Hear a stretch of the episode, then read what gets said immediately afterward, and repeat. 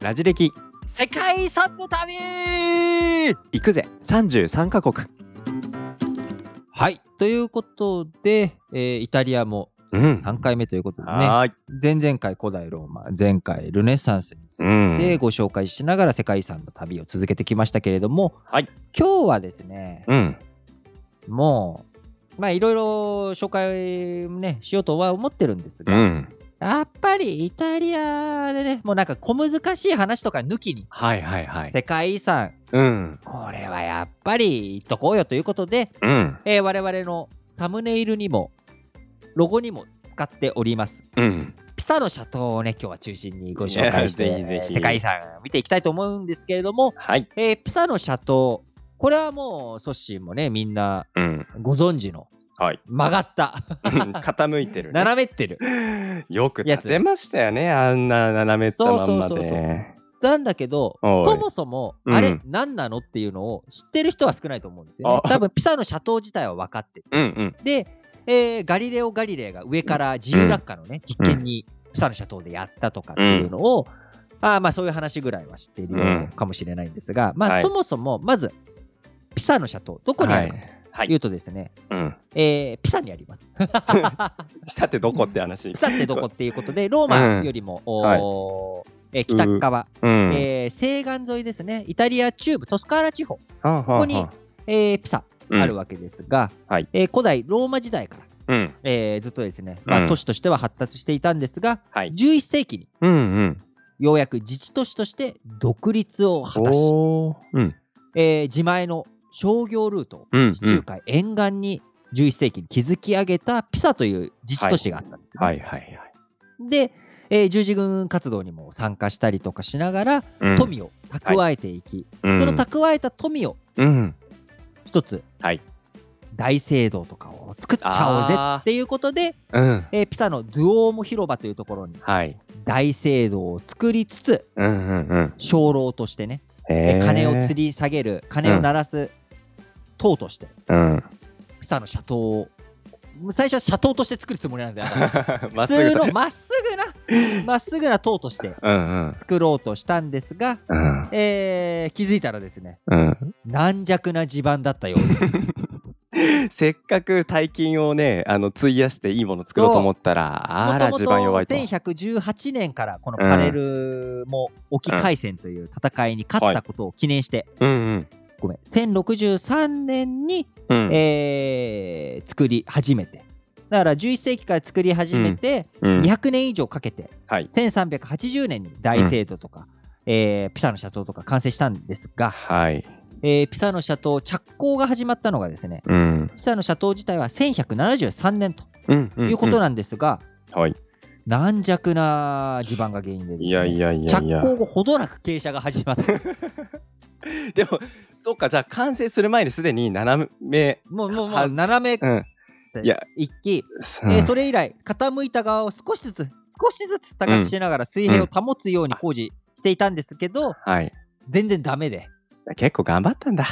頑張っただけもう諦めて、うんうもんう55メートルうのん今の高さ、もっはいと本当はねすごい高くしようとしたらしいんですが、そうなんだ十分もう高い無理けやどとなうんいうことで55メートルでうんもう釣り鐘をいやいや最後うんあの鐘を鳴らすのは誰とうんいんうような感じで、はいえー釣り鐘をつけてとうんいうことでもう完成ということになり、まはあ、い今もちょっとずつ沈んじゃってるのかな、うんまあ、ピサのお斜塔とうんいうことで、はいえーございます。こちら、えー登録としてはですね、傑作。うん傑作ですわな。うんうんあそして、交流、地中海交易のね、えーうん一つの交流であり、はいえー段階、そして普遍的価値。うんうんこれね、やっぱ普遍的なピサの斜塔の輝きはありますまよあね。ねありますでしょうんで、この段階のところなんですが、うんえーピサの斜塔ではなく、はいこの世界遺産に登録されているのはピサの斜塔と、その隣になる大聖堂も含めたはいピサのドゥオーモ広場とおーいうところ、一体広を指場全してで体すがね、うんあのー世界遺産になってるんですけれどうんも、はいこの大聖堂の方は、うん200年以上かけてね、作ってったので、うんうんうん下の部分ははいロマネスク様式っていうちょっと古い様式、はいはいはいはい。えー上の方はゴシック様式という2つの様式、うんこちらがね、えー両方楽しめるという、なるほどまあ、な。そんなお得な建築物になってますゴシック様式にしては、うんゴシック様式についてはですね、はい。まあ、この前ドイツに行った時にうんうん。えーケルン大聖堂のところでゴシック様式、えーはいご説明しましたけれども、はいまあ、ポイントはこう細い針、うんえー天井高くして、うんうんうん。えー光をこうはい取り込めるように、はい。こう軽やかでうん明るく、はい。こうステンドグラスではい。キラキラする感じうんでうすね、んうんそ。れに対してロマネスク様式っていうのははい。ローマ風という意味なのでほうほうほう。あのコロッセウムとかのあのうん七日豪健なうん感うんうじん。それにキリスト教のレリーフ古代ローマ時代にはねまだキリスト教そんなにあれ、えーたくさんなかったうんうん。ロマネスク様式ではキリストのおー様子とかはい。あー新約聖書とか旧約聖書の物語が書かれてはい。えー壁壁面に書かれているよううな、んまあ、半円アーチなんかを用いてうん。こういうのはロマネスクな様るほ式どな。うとん。いうものになりますが、これはが、まあ、ピサの大聖堂と、うん。あーそして、えーピサの斜塔のそうあいうることか。ドゥオーモ広場、うんピサのドゥオーモ広場についてのご紹介とうんいうことでしたが、はい。まああのー今回がね、えーうんこの3回目イタリア最後ということになりますので、うん。あと2つ、はいえーまあ、世界でねうんえー一番遺産文化遺産の数、うんうん文化遺産のみならず全体を通してもうんナンバーワンを誇っているイタリアからあとそう2でつ、すうんえー最後にねご紹介をしておきたいと思います。はい。えーピサの斜塔の次えーもう一つがですねはい。トリノトリトノ。リノ東京オリンピックも開かれたトリノあ、そうですよね。こちらにうん。サボイア家の王宮と邸宅というのがあるんですがサボイアこの系。サボイア家というのはですねもともとフランスからうん。あーフトリノっていうのはねフランスの国境お地域ですから、うんうん。あそこで、えー起こった、はいえーお家なんですが、はい。その後おサルデーニャ島とかね、えーイタリアとかをア。はいはい。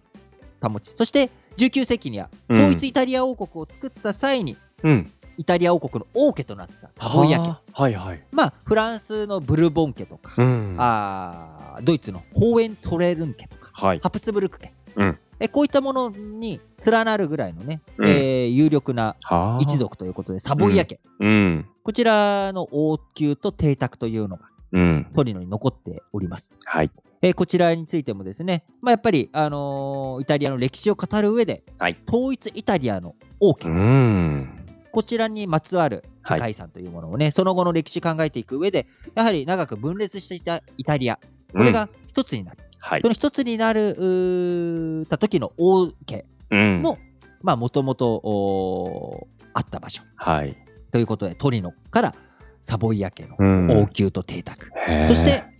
もう一つはやっぱメディチ家もう一個ねやっぱ言っときましょうということで、やっぱメディチ家、えーと言ったらそのトスカーナうん。地方、はいこちらにメディチ家別荘と庭園をたくさんねうん。持っていたんですが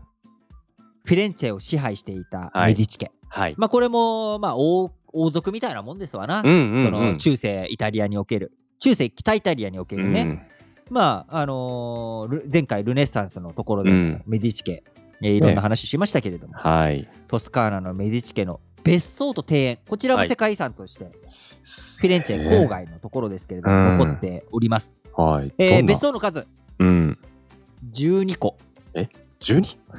ょ っと十二個もベストあるの。 12個の別荘 一個あれば十分でしょ。いや十二個。別荘なくてもいいぐらいなのまあでそうですね12個の別荘があったということいでやいやいや。えー当時のねフィレンツェの富裕地主の農園として、